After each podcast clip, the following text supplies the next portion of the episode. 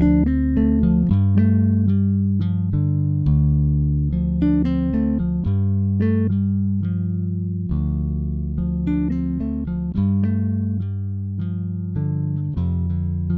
tous et bienvenue sur quelques minutes de JDR. Aujourd'hui, du coup, je réponds à quelques questions des auditeurs puisque tout a commencé il y a quelques temps sur Cassius No, le forum de jeux de rôle où Mickey Bis m'a posé quelques questions donc je me suis dit autant répondre et euh, faire partager euh, les réponses à tout le monde vu qu'il ne semble pas le seul à se poser ce genre de questions. Déjà, une première question, donc euh, beaucoup de questions tournent autour de la campagne qui a été menée sur Monster of the Week Destiny's Fall, donc qui était sur la chaîne Dice Click avant d'être sur la JDR Academy. Et donc demandait quelle était la part de préparation dans les scénarios, dans les euh, dans les parties, etc.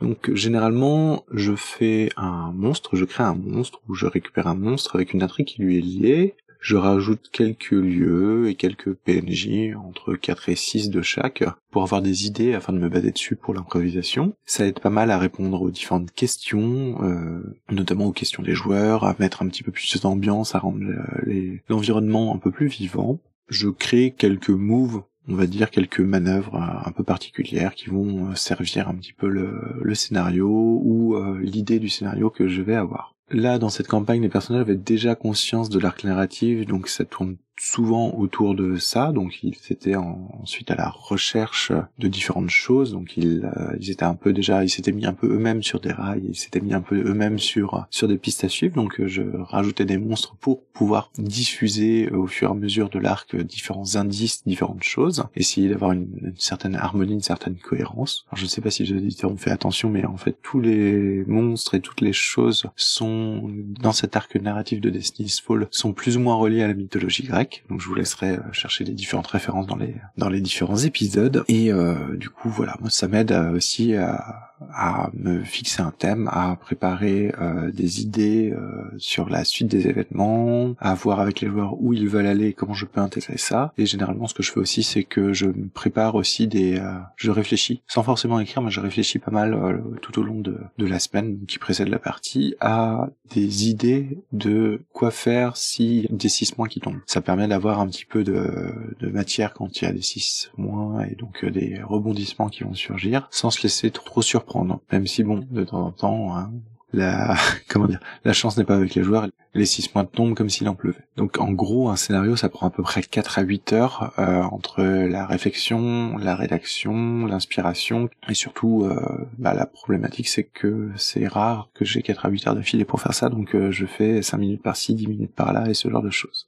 Une autre question qui a été posée, c'est serait-il possible d'avoir un making-of, scénario, compte à rebours, mind map, euh, qu'est-ce qui était envisagé par le PJ, euh, qu'est-ce qui a été apporté par les joueurs et ce genre de choses. Donc ça, c'est des choses qu'on est en train de travailler, euh, notamment avec Riley sur la JDR Academy. On est en train de préparer effectivement de la rédaction de scénarios. Alors l'idée était de sortir des nouveaux scénarios, pas forcément de reprendre les anciens de Destiny's Fall, même si ça serait possible. Donc j'ai les brouillons donc il faudrait faire un gros coup de propre euh, de mise en page et euh, un gros coup de traduction, euh, notamment de mes notes vers, on va dire, du français standard, ce qui est pas gagné. En termes d'outils, on a très peu utilisé les mind maps, on en a fait au tout tout début, mais on a surtout utilisé en fait une carte de la ville, donc on a créé la ville ensemble avec une une idée qui venait du blog Jeudi JDR, d'Axel de Jeudi JDR, pour créer des cartes pour ces campagnes de vampires, donc on a réutilisé ça et on a on l'a utilisé pour créer la ville de Destiny's Falls, qui a été euh, bien utile en fait pour ancrer un petit peu l'environnement et euh, permettre aux joueurs de, de se projeter dedans. Après sur le personnage, sur les joueurs, les apports, euh, il y a surtout la façon de jouer par rapport au livret, c'est-à-dire que le joueur derrière le livret de l'élu, s'il change, bah, l'élu sera complètement différent. Donc euh, ça c'est quelque chose qui euh, de toute façon chaque personne amène sa touche personnelle là-dedans. On avait aussi euh, prévu et on a réussi à les faire les épisodes de présentation des personnages qui avaient quelques réponses un petit peu sur la façon dont les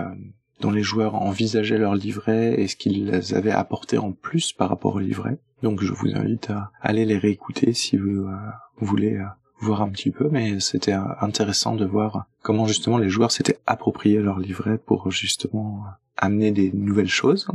Une autre question, c'est combien de temps de jeu effectif et de montage? Là, c'est euh, la question qui, euh, je pense, va vous faire peur. En gros, euh, sur la saison de Destiny's Falls, ce qu'on faisait, c'est que chaque session chaque épisode que vous entendez, c'était deux heures de jeu. C'est-à-dire que généralement, on se prenait de 21h à 23h, voire 23h30, euh, et on jouait. En termes de montage, du coup, deux heures de jeu, ça nous fait des épisodes qui font entre 50 minutes, 45 minutes on va dire, et une heure et demie. Ça dépend un petit peu des digressions, des choses qui tranchent, des récapitulatifs de règles, etc. que j'enlève au montage. Donc ça peut varier, mais en règle générale, sur deux heures de jeu, on élimine à peu près la moitié quand même. Puisque il y a, bah, y a des digressions, des blagues hors sujet, euh, des redites de règles, etc., etc.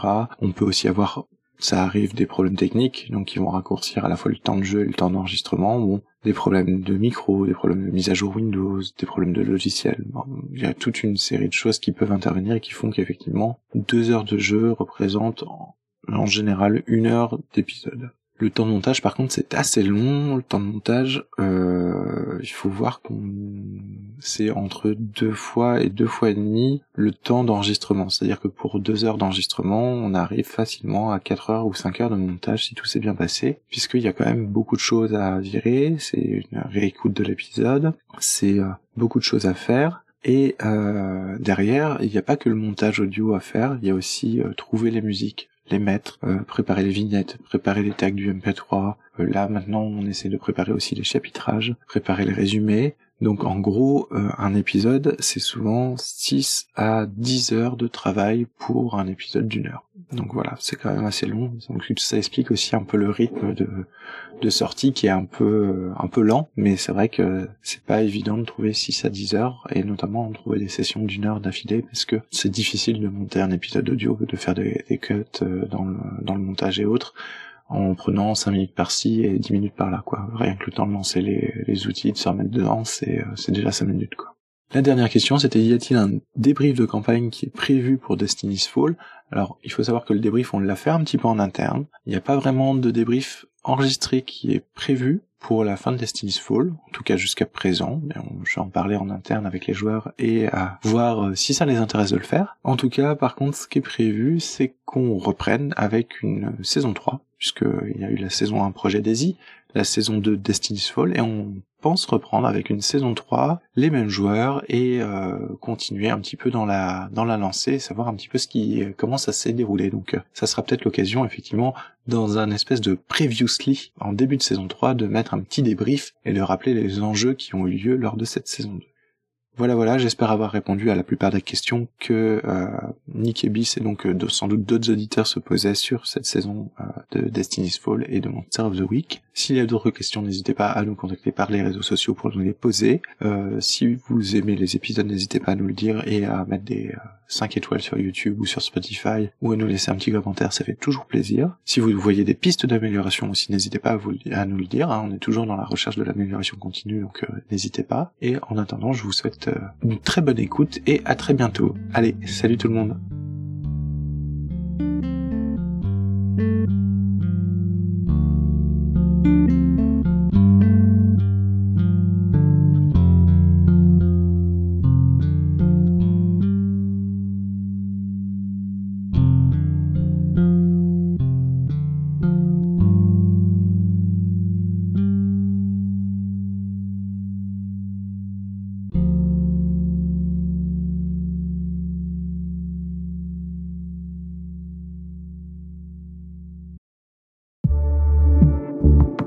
Bonus. Trax.